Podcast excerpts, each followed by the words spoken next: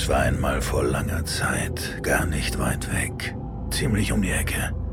Genau genommen im Märkischen Viertel. Die Straßen waren voller Hass und Gewalt. Vollgepisste Treppenhäuser, Waffen an Schläfen, Messer in Schenkeln, Abziehereien, kurz gesagt, eine Gegend, in der Scheiße auf dem Speiseplan ganz oben steht. Auf diesen Straßen wuchs ein Junge, auf dem schnell klar wurde, dass er zu etwas anderem bestimmt war als zum Gras ticken und Autos knacken. Er wollte ein Star sein, raus aus dem Viertel, rein in die große Welt und ran an das große Geld. Gesagt, getan. Mit Maske kam der Erfolg, mit Ich kam der Durchbruch. Und jetzt...